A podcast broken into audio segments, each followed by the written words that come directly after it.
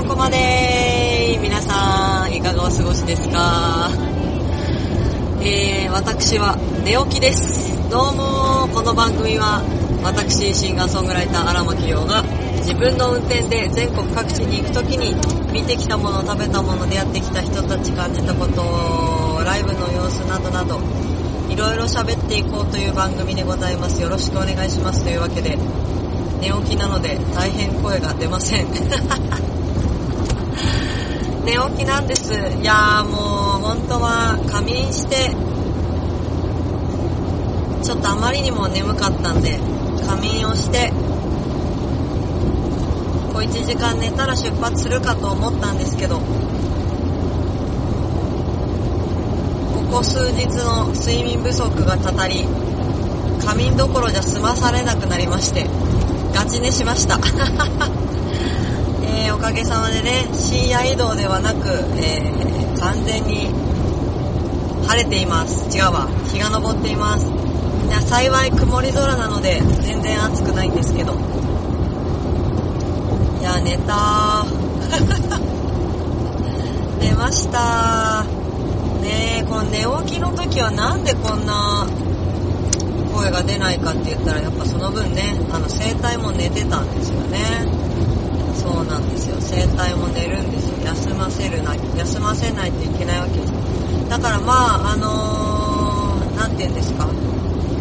ちょっとねあのー、かすれてるわ心配だわって思うかもしれないんですけれども。まあ寝起きなんで寝起きっていうだけなんでご安心いただけたらなと思います。だから頭もね結局今日は回っていないということで、まあ、たまにはそんな配信も許されてもいいよねみたいなみたいなね 感じですね。えー、ただいま私はですね今どこにいるんでしょう、えー、栃木県のどっかにいます。えー、鹿沼インターチェンジのあたりですかね。えー、東北道も3車線で、えー、大変安全な、えー、安全に通行できる感じのところになっておりますよ。ていうか、この声聞き取れてますか？あの、本当に寝起きは声を張るとあんまりよろしくないんで、大変低めで、ちょっと男性的な感じのえー、感じですけれどもね。聞き取れていたならよかったですけど、聞き取れてなかったらごめんなさいみたいな。あー、私は大変判断を見誤りましたね。残念。そうですか。いやー、あのー、私も結構なスピードで走っているんですけれども、それをさらに上回るスピードでガンガン追い抜いていく車がこの時間は多いですかね。この時間はじゃないですね。東北道はもしかしたら多めかもしれないですね。あの、交通量がやっぱり少なめなんですよね。まあ、今だからっていうわけじゃないんですけれども、今って自粛を、えー、している期間という意味ですけど、今日のポッドキャスト、全然つまんないかも。ごめん。全然おもろくないかも。おおな皆さん聞いてくださっている方は、ねえ、荒牧のコアなファンの方ばかりだと思いますので、多少のことは許してもらえるかなと思うんですけどね。昨日もあの、昨日じゃない、前回のしゅ、えー、前回ですね、収録、録音分もあくび出てましたからね。必死に最初2回ぐらいは我慢してたんですけど、変な沈黙があったらそこがそうですから。やっぱ耐えきれなくて、一番最後は我慢してないですね、後半1回だけ。えー、そうです、今東北道のね、鹿沼を過ぎたところですね。えっ、ー、と、ちょっとね、これは前回話をするべきだったのに、どんどん違う方向に展開しちゃったんで、喋らなかったことがあるんですけど、米沢アーブっていうライブハウスについてちょっとお話をしたいと思います。えー、5月25日に、まあ、ライブをさせ配信ライブをさせていただきまして、えー、翌日にブログを上げたのでもしね振り返っていただける方はぜひこの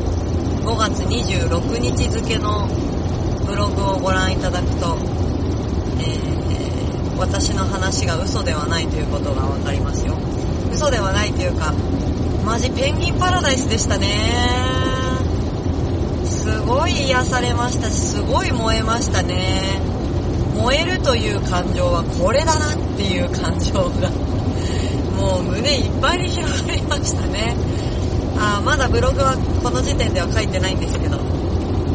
いろいろさせていただいて、えー、書いてないんですけど、すごく、もう、なんて言うんですかね、多分ブログと似たような内容になっちゃうような気がするんですけど、まあ、米沢アーブにつきまして、ライブをさせてもらうのは2回目なんですけど、遊びにも行ってるので、3回目か4回目ぐらいですかね、になりまして、えー、なんて言うんですか。あの、店長の井上五郎さん、確かね、同い年だった気がするんですよね。で、同い年なんですけど、えっ、ー、と、いや、違うかな忘れちゃったな。同年代か上か忘れちゃった。ちょっと待って。あまりにもいい加減の情報ならごめんなさい。で、えっ、ー、と、はい、お店、まあ、ちょっとご病気されて、えー、入院手術みたいなことになってたんで、まあ、ちょっと、でもお店をやられてるし、えー、と、配信やってもいいですよっていうことだったんで、えー、お邪魔させてもらって、生存確認じゃないですけど、ご無事か確認を まあでもケロッと、あの、されていたし、あの、全く問題ないっていう風に言っていらっしゃったので、まあそれを本当に鵜呑みにしたいなというぐらい、すごいお元気でいらして。で、お店に入るとですね、まあ、廊下を通じまして、えー、廊下の先に行くと、まあ左側にトイレがあって、その先に上に2階に上がる階段があって、で、その先の扉、正面の扉を開けると、引き戸、引き戸ってあのガラガラと横にスライドさせるドアを開けると、えー、お店に入ることができるんですけど、右側に、そのスペースが広がっていって、ドアを入ったら右に行くんですよ。で、そうすると左手にバーカウンター、右手に、えー、ライブスペース、まあ、えー、喫茶スペースみたいな感じですね。テーブルと椅子があるんで。で、えー、それの左手奥に歌うところがあって、アップライトピアノがあって、みたいな感じなんですけど、大体間取り分かりました？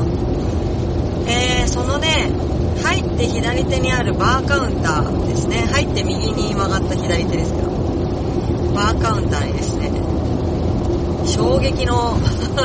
光景が広がっておりまして、皆様、白熊カフェというのをアニメ、そして漫画はご存知でしょうかその白熊カフェさながら、えー、バーカウンターの椅子が1、2、3、4、5個あるんですけれどもそのうちの4つにほぼ等あでも等身大ではないか。よりはちょっとちっちゃいんですけど、えー、3分の2ぐらいの大きさなんですけれどものペンギンが椅子に座ってまるで飲みに来ているようなシチュエーションでございました。マジ可愛かったですね、本当に。なんなの、あいつら。いやー、で、座っていたのは、えー、あ、一番、一番奥がフンボルトペンギン。2番目がキングペンギン。えー、3番目がケープ。4番目があ、なんだっけ、4番目が、アデリーじゃなくて、アデリーだっけ？違うな。アデリーじゃなくて、やべえ、マゼラン？違う。やべえ、思い出せない。聞いたのに、思い出せない。あ、マカロニ？忘れちゃった。あの、写真でわかる方は写真をあの確認してください。えー、そんな感じで、あのペンギンがカフェに遊びに来てる状態だったんですよ。まあ、どっちかっていうとバーかな。だからグリググリズリーバーかな。どっちかっていうと、シチュエーションに的に似てるの。もう、それ見た瞬間にですね、完全に燃えました。燃えっていうのは、恋にも似た感覚なんですけど、それよりも、なんか、温かい優しい可愛らしいピンクとか、薄いピンクとか、えー、オレンジ色の中でも比較的ちょっと薄めの、えー、オレンジとか、そんなような色の気持ちが広がりますね。広がりました。これが萌えだって本当に思いました。もう、もう、なんて可愛かったんだろう。今思い出しても可愛い。まあ、イメージ的には、えーそのペンギンたちがたくさんいる、来ている中で酔いつぶれた人間みたいな写真も撮ってきましたので、えー、ぜひ、5月26日付のブログをご覧いただけたらなと思います。この話、まだまだ続きますので、えー次回、えー次回というか次の えーブロックに引き継ぎますよ。では、一曲聴いていただきたいなと思います。さすがにこれでしょ。これ行かなきゃいけないでしょ。えー、ペンギンパラダイスではありませんけれども、えー、お聴きいただきたいと思います。えー、荒牧亮ソウルフルより、パラダイス。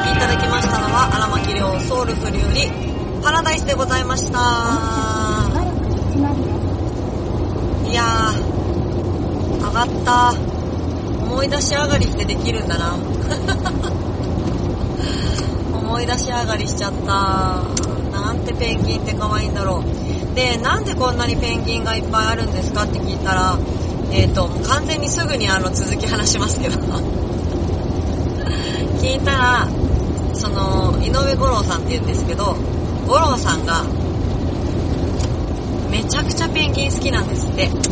もう仙台に、水の、水の森水族館って言ってたかな水の森水族館っていうのが宮城県にあるらしくて、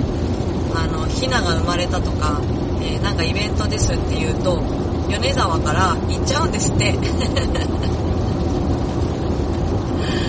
仙台まで行っちゃうんですって。もう車ブーンと走らせるんだかなんだかちょっと忘れちゃったけど。それぐらいペンギンが好きででそのペンギンのそのぬいぐるみっていうそのモフモフしたんじゃなくってペンギンのねあれはゴムかな？ゴム製品かな？シリコンかな？わかんないけど。あのー、一見落としたら壊れちゃいそうな艶やかな素材に見えるんですけど触ってみるとあのグニグニなんですよ。なんで落としても大丈夫だしぶん投げても大丈夫っていう素材でできているので、えー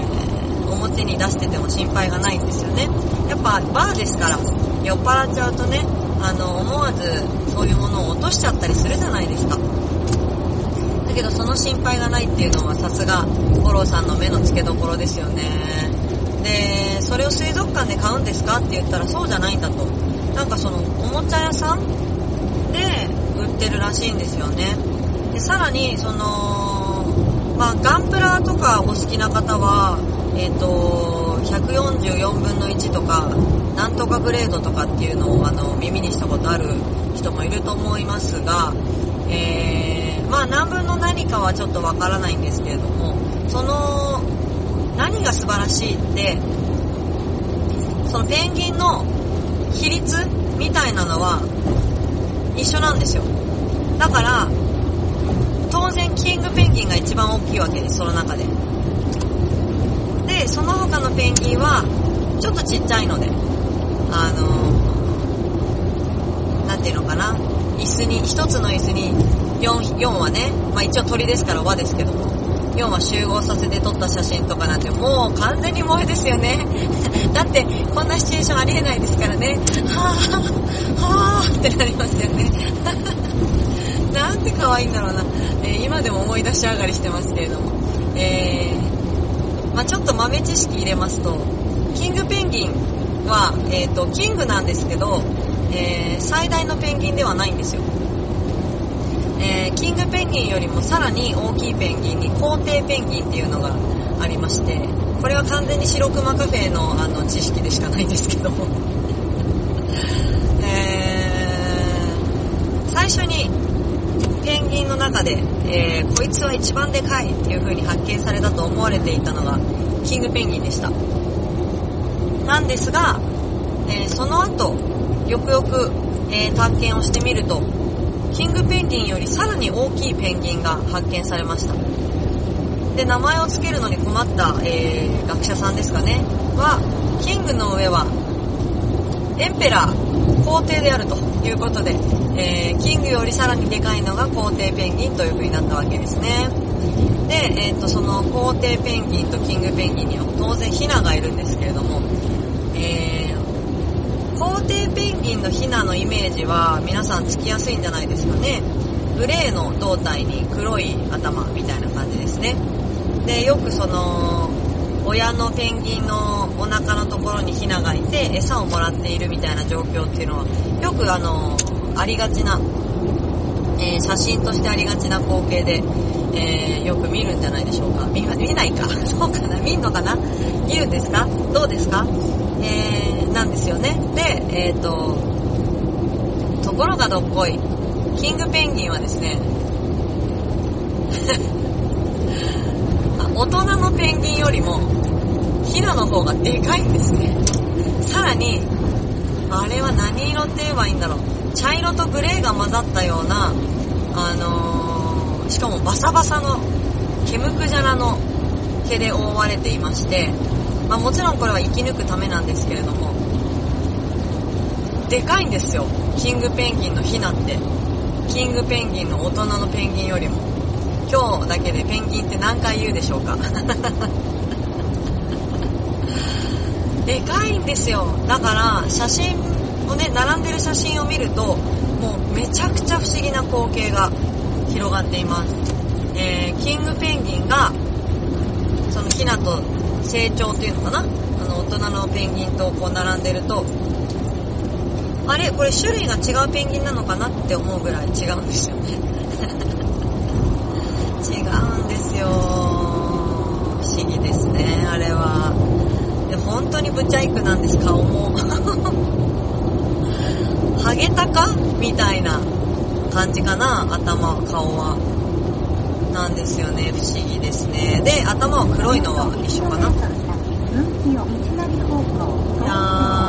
ーで、その生え変わ、そのなん。でじゃあその大人の方が、えーと、ちっちゃいん。ですかっていう風に五郎さんに聞いたらですね、五郎さん。はですね、やっぱペンギン大好きなだけあって、めちゃくちゃ詳しいん。ですね。ちゃん。と答えてくれました。えー、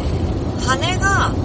生え変わるとき、ヒナがね、ヒナからその大人になるときに、生え変わるときに、どうやら下から生え変わっていくっぽい写真を見せてくれたんですけど、生え変わるときに、2週間ぐらい断食するらしいんですね。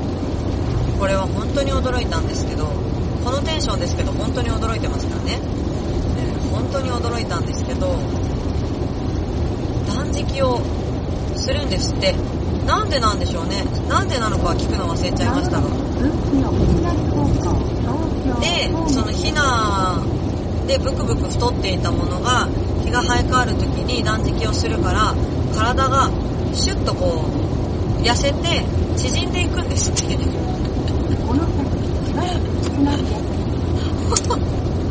本当に？本当に？って思うんですけど、縮むんですよ。本当に縮むんです。いやー、不思議な生き物だなだからヒナがその生え変わりになってる時を、おあの、お魚を食べていない時期なんですよね。やっぱ生き抜くのに、大人になるのに命がけっていうことですよね。動物ってすごい。いや、かっこいいぜ、ペンギン。可愛いだけじゃないぜ、ペンギンと。何言ってんでしょうね。いや、でも本当にそう思いますね。えー、南極は北極と違って、えー、と大陸があるので、住処を追われるっていうことは、あの、白熊よりは切実じゃないのかなとは思うんですけれども、やっぱりそれでも生息地域がね、それぞれありますから、えーやっぱ温暖化によって住処が追われているっていうのは確実にあると思いますから、まあ、言うても、車でガンガン移動する私が言うべきじゃないんですけど、どの口が言うかなんですけど、やっぱりちょっといろいろ考えていきたいなと思わざるを得ないというかね。いやー、まだありますから。何分喋ったかな？何分喋ったか全然わかんないんですけど。あのーもし山形県の米沢アーブに行く機会がありましたら、えっ、と、2種類あります、アーブ。えー、なんでお気をつけいただきたいんですけれども、1箇所のアーブは完全にカフェです。アメリカンスタイルに見えますが、アメリカンスタイルっぽい、えー、カフェがあります。で、こちらではライブはやっていません。本当にお食事ができるだけのスペースです。で、もう1箇所は、えー、ライブバー、私がやらせていただいているライブバーと、奥に、えーライブハウススペースがあるんですね。えーので、えっ、と、もし米沢に行かれて、ライブでも見るか、もしくはそこでお酒でも飲むかっていう風になりましたら、えー場所が違いますので、えーペンギンがいる方はどっちですか？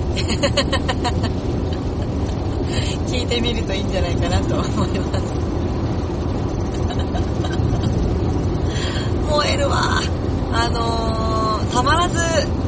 チェキくじ全然、あの、買ってもらえない今の昨今なのに、ライブやってないから。取ってきちゃったもんね、チェキくじ用に。前回もね、取ったんですよ。行った時。その時は、アヒルの周りにいっぱいいたんですよね。だから、えっ、と、アヒルの方がメインだったかな。前回は多分ね、そのはずなんですよ。だって、カウンターに座ってなかったはずだもん。いやー、可愛かった本当に可愛かった。もう、でね、もう井上五郎さんが本当にペンギン好きなんですよね。もう可愛い可愛いって女の子みたいに言ってましたね。実はそっちの毛の人なんじゃないかなって思うぐらい、本当に女子になってました、ペンギンのことを話すときだけは。もともとその井上五郎さん自身も、すごく、あのー、ほんわかとした、ゆったりとした空間が流れていらっしゃる方なんですけど、ペンギンの話になった時は完全にとろけていらっしゃいましたね。どんだけ好きやねんって思うんですけど、でもメガネにヒゲ面なんですよ。そのギャップがまた面白いですけどね。男性らしいんだか女性らしいんだか可愛らしいんだかすごく、あのーある意味井上五郎さんも萌えの対象ですよね。いやー、米沢アーブは本当に突っ込みどころというか、が満載のお店でもありますが、本当に癒しの空間が広がっています。で、そのカフェスタイルのね、まあ、バーカウンターか、カウンターに座らせていた、えっ、と、もちろんそのカウンター向きで座っていたペンギンが、ライブの時には、私の方向いてたんですよね。もう、だからその、ライブ配信をね、ご覧になった方は途中でペンギンの話が出てくるんですけど、そのペンギン、ペンギンの話がね、出てる人は、そういうことかっていう風に、まあ覚えてる方は少ないと思うんですけどね、えー、ペンギンが4話、こちらを見てくださっていましたから、なんか一人じゃない感じがしましたね。はい。もう配信ライブっていうのはすごく、旗から見てしまうととっても切ない、えーちょっと寂しくなるようなものなので、画面の向こうの多分受け取る印象とね、生でそれを見る印象とだいぶ違うんですけど。ねえ、でも、なんていうのかな、歌ってる時は、今渡良瀬川を渡っております。歌ってる時は、あの、皆さんがこう、コメントしてくれてるのが見えると、全然寂しい感じがしないんですよ。ただ、旗と我に返ると、とっても寂しい気持ちになります。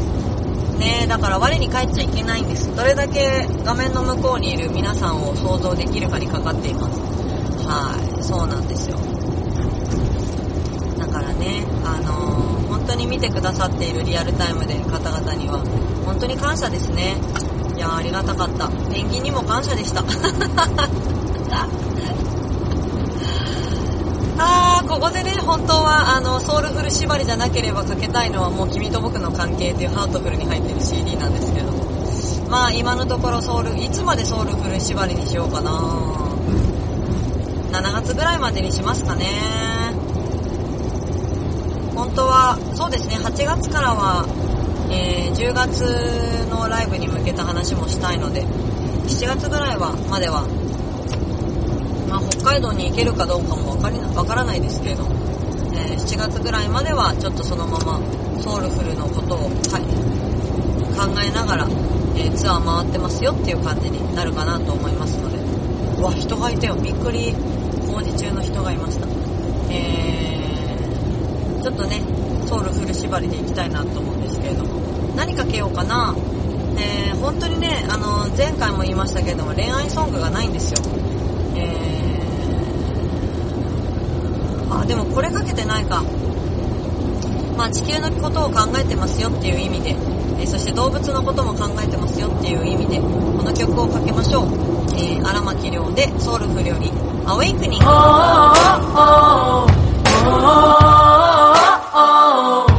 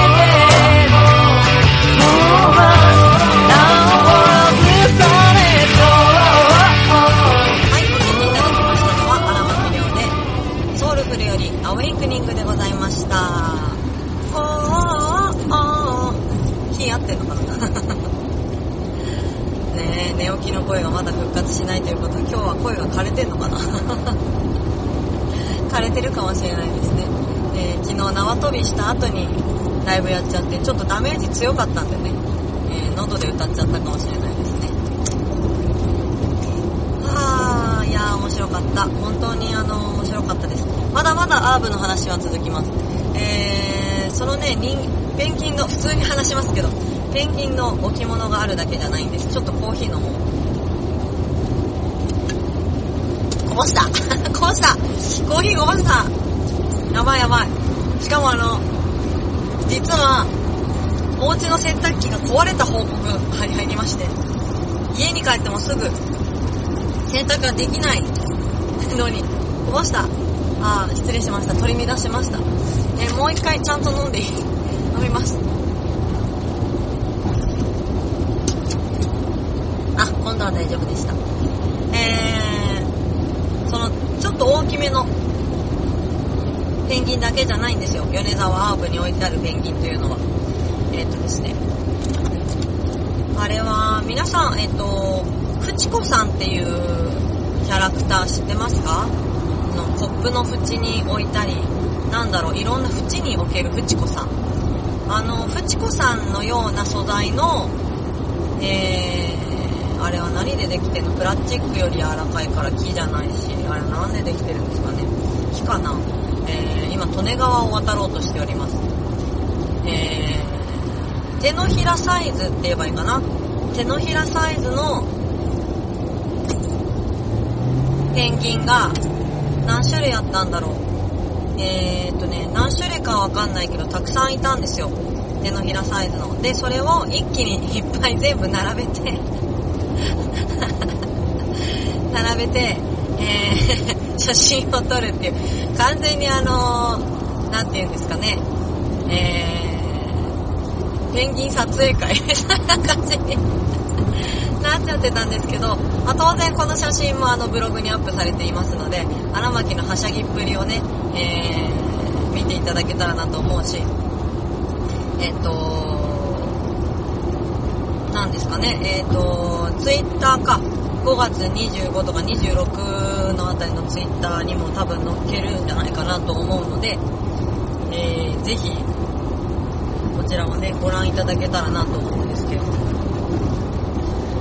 やー、燃えるなー。あれだけ種類がいっぱいあって、で、それがミニチュアで、えー一つのところに集合させられるっていうあの萌え。わかるかなこの萌え。これぞ萌え。萌えです。私は今日ちゃんと燃えるという感情を知った気がするんです。いやー、感動しちゃったよね。ほいで、その、いっぱいあるんですけど、どれがどれだかさっぱりわからないまま帰るのはちょっと悔しかったので、えー、五郎さんに、えー、種類の名前わかる範囲で聞いてきました。で、多分、その写真、名前をこう、画像加工かなんかで入れ込んだ写真が何かしらにアップされている気がします。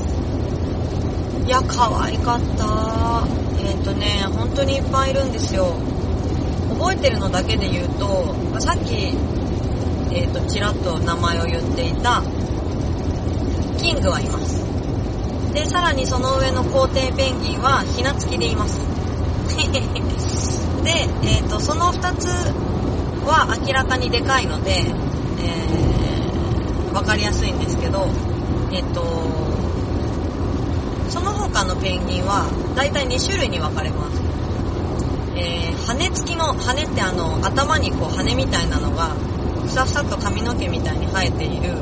えー、ペンギンと、そうでないペンギンの2種類に分かれるんですけど、まあフィギュアですから、えー、そこまで精密にね、表せてる、表してるわけではないので、えー、見分けがつきにくいのもあるんですけども、えっ、ー、とね、今覚えてる名前は、まあ、さっき言ったフンボルトとケープのこの 2, 2羽の違いを見分けるのはすごく至難の技で、鼻のあたりまでいや肌色になっ、肌色になっているかどうか、鼻のあたりまで肌色になってるかどうか、で見分けるぐらいで、あとはほとんど変わりません。で、えっ、ー、と、関東近辺にお住まいの方はスイカっていう、あのー、パスモ的な、イコカ的な、あとなんだっけ、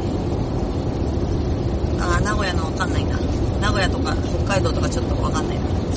忘れちゃった。えー、みたいなその IC ですね。こう、あの、改札を抜けるための IC カードみたいなやつのスイカっていう東京バージョンがあるんですけど、その東京バージョンはアデリーペンギンが使われているんですけど、そのアデリーペンギンみたいに羽が生えてないやつ。あともう一個の名前なんだっけなフンボルト、ケープ、アデリー。あ、あと、アゴヒモペンギンもいましたね。で、この、えっ、ー、と、アデリー、アゴヒモ、あともう一羽なんだっけなケープかフンボルト。あー、もう全然今日、ちょっと名前覚えられない症候群。の3話が白熊カフェっていうアニメに、アニメ漫画に出ていて、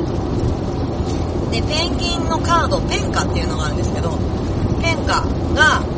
をどうやって、そのペンギンの種類ってこれだけあるんだよっていうのをこう、売っていこうか、ペンカをどうやって売りさばいていこうかっていう営業さんたちなんですけど、それで、その、いっぱい、そのね、ペンカ作っちゃったけど、なかなか売れないねっていう話があって、で、その、3話が考えついたのが、まあ、水族館で売ってもらおうと。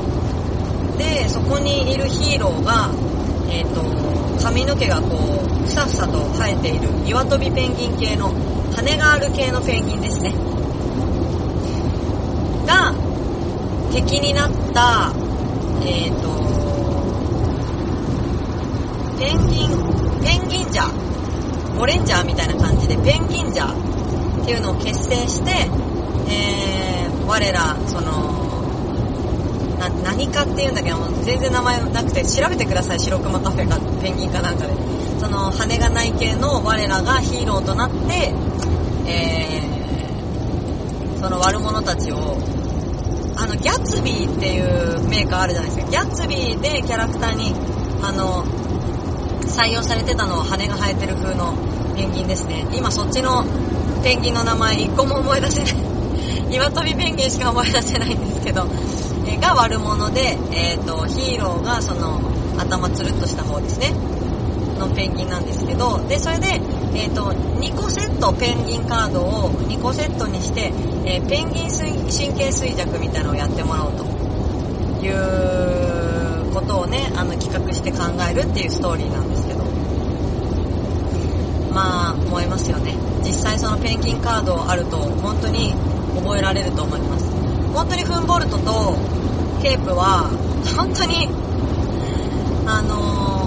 見分けつかないし、マカロニとか、まあなんか色々いろいるんですけど、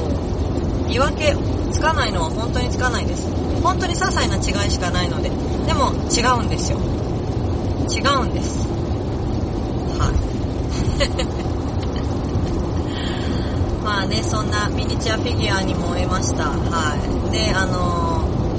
そのペンギンを食らう鮭という構図を作りたくて、ちょっと進撃の巨人的な、えー、ちょっとショッキングな画像になるかなって思うような写真も撮ったりとかもしてきましたけれども。いやー、燃えた。ライブ後に相当撮影会しましたからね。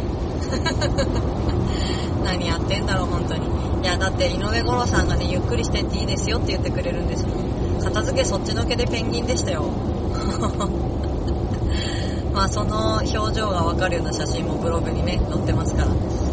撮ってもらいましたからね、写真ね。はぁ、大興奮でした。では、エンディングに参りたいと思います。えー、この、えー、この、はい、このポッドキャストでは、この番組では、皆様からのメールを、えー、ガンガン募集しております。えー、皆様の身の回りで起きたこととか、えー、なんかテーマがないと読めないですよね。てか送る、送りようがないですよね。しかも読まないのにね。えー、でも送ってくださった方のお名前だけを読み上げようと思いますので、ぜひ送ってください。えー、身の回りに起こった出来事とか、あと、こんなお店にはこんなやつがいますっていうね、今日のようなお話ですとか、えー、ぜひ皆様の周りの出来事を教えていただけるととっても嬉しいです。えー、あとおすすめの観光スポットとかもね、えー、送ってもらえると、もしかしたらそのライブツアーが通常に、えー、再開できた時には、もしかしたらいけるかもしれないんでね、えー、ぜひ情報として送っていただけるととっても嬉しいです。よろしくお願いします。えー、メールの宛先は、ラジオアットマーク、りょうあらまき .com、radio アットマーク、りょうあらまき .com です。この声聞き取れてますか？聞き取れてんのかな？もう低い低いですけど、声もちっちゃくなってきた。あー、なんだっけ？あーメールお待ちしております。よろしくお願いします。えー、そして荒牧のインフォメーションはだいたいホームページ、ツイッターが最速でございます。えー、アップしておりますので、ぜひご覧ください。えー、ホームページの URL を割愛いたしまして、荒牧亮で検索していただきますと、あーホームページはもちろんいろんな情報出てきますので、ぜひ検索してみてください。荒牧亮の荒は草冠の荒いに、巻き場の巻き、カタカナでリョウです。荒ぶる巻き場で覚えてもらえると覚えやすいんじゃないかなと思います。決して巻きの字を巻かないようにお願いいたします。で、YouTube でも荒牧亮で検索していただきますといろんなものが出てくると思いますが、えー、ライブ M、えー、ライブの配信は1週間限定の公開になってますので、そのたその点だけご了承ください。あとは、およそ 1km、分岐の道なり方向、岩槻東京方面です。まだ今多分埼玉県に入ったのかな？今自分が何県にいるかね、このナビだとわかんないんですよね。えー、あとは何かな？えっ、と、そう、オンラインショップで私のグッズやら CD やらが買うことができますので、えー、いろんな支払い方法をお選びいただけます。コンビニ、ペイ、ペイなんとか、ペイパル、ペイなんとか、ペイジーとか、クレジットカードとか、えっ、と、銀行振込とか、いろいろお選びいただけますので、えー、ぜひオンラインショップの、えー、グッズとか CD とか、えー、それこそチェキくじとか、あとはライブ MV ポストカードとか、えーいろんなものが本当にありますので、ぜひご覧いただけたらとても嬉しいです。えー、そして、9月、10月にはワンマンライブがそれぞれあります。9月はアコースティックでオールリクエストワンマンライブツアー、仙台、東京、名古屋、大阪にそれぞれの場所に、えー遊びに行きますので、ぜひ、えー、玉木の今までリリースした CD に作ったものの曲の中から、えー、2曲当日までに選んでいただいて、当日紙に書いて、荒牧に提出していただくという方法を取らせていただこうと思っておりますので、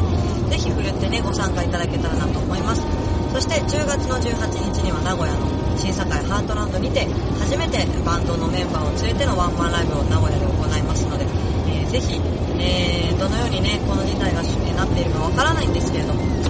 えーそのように頑張ろうかなと思っておりますので、ぜひとも